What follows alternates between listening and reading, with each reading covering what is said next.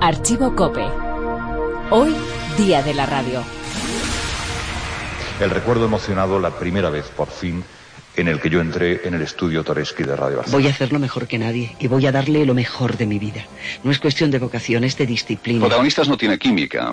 Protagonistas tiene unos hombres, unas mujeres, un trabajo, una constancia, un cariño y un coraje. Ganas de sorprender, deseos de comunicar. La UNESCO ha declarado el 13 de febrero Día Mundial de la Radio. Retablo en las ondas.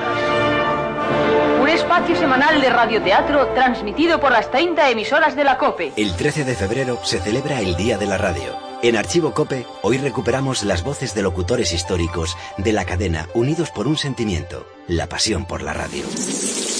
1988. No soy una vocacional, me hubiera gustado hacer otras cosas. Entiendo que la, comunicación en mí es una, una necesidad vital, pero no forzosamente a través de un micrófono, de una cámara. Uno se puede comunicar con un vecino en una plaza de un pueblo pequeño, que es lo que en realidad me gusta. Pero ya que estoy en esto, ya que la vida me depara la suerte y la fortuna inmensa de trabajar en esto que es digno y que es hermoso, voy a hacerlo mejor que nadie y voy a darle lo mejor de mi vida. No hay un medio tan difícil ni tan complicado como la radio. La prueba es muy clara.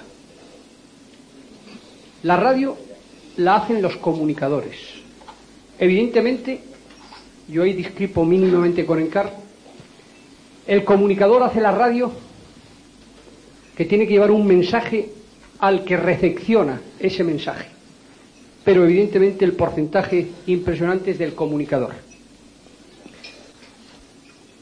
En la radio tienes que ganar los oyentes uno a uno. De lunes a viernes, el trabajo.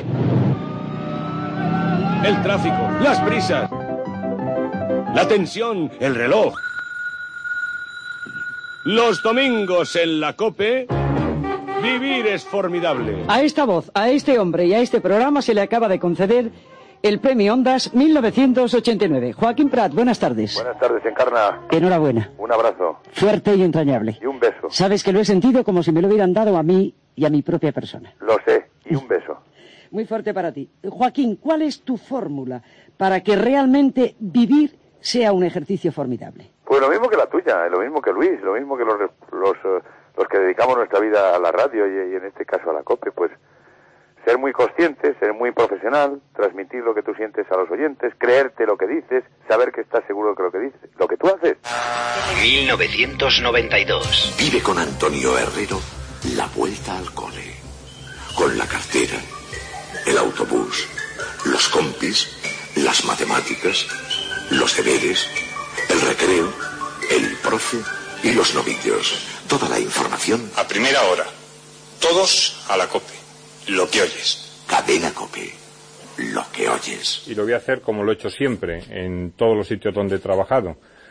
Con absoluta entrega, con absoluta dedicación y con el único criterio que ha regido eh, mi comportamiento profesional en, en esta vida, que es el de informar, el de informarme primero y el de informar después, que no hay que no hay otro otro criterio de trabajo que yo tenga en mi vida. Primera hora. Servicios informativos de la cadena COPE.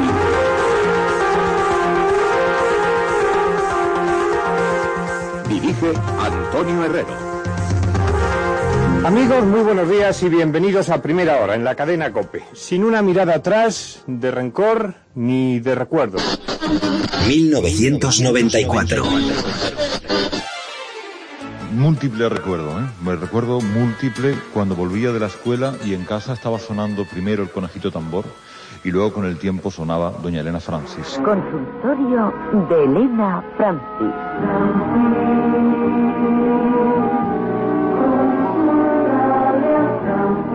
Pero sobre todo la radio de noche. La radio de noche en la que José María García, el hacer, nos ponía de pie todos los días y a veces nos dormía con algunas noticias que menudo. Y sobre todo la radio que nos hacía Luis del Olmo en un programa que él recordará perfectamente. Duraba 12 horas, se llamaba de 12 a 12. Buenos días España, les habla Luis del Olmo. Desde Radio Miramar de Barcelona y a través de las 45 emisoras COPE, Radio Popular, bienvenidos a cuantos ciudadanos siguiendo la costumbre de sintonizar estas emisoras amigas se encuentran hoy con un nuevo programa y a cuántos oyentes se incorporan a esta aventura radiofónica. La radio para mí es la, la mujer más bonita que he conocido. Me hacéis muchísima compañía. Yo sin la radio, pues probablemente no haría nada. Llevo a todas partes la radio. En las 45 Sube la radio, que no se oye. COPE. Y en Radio Miramar, en Barcelona, son las 12 de la noche.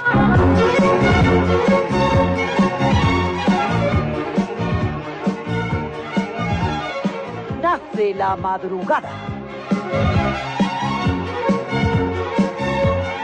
A los hombres y mujeres que en ella reinan, por ellos la radio a partir de este momento es Impacto.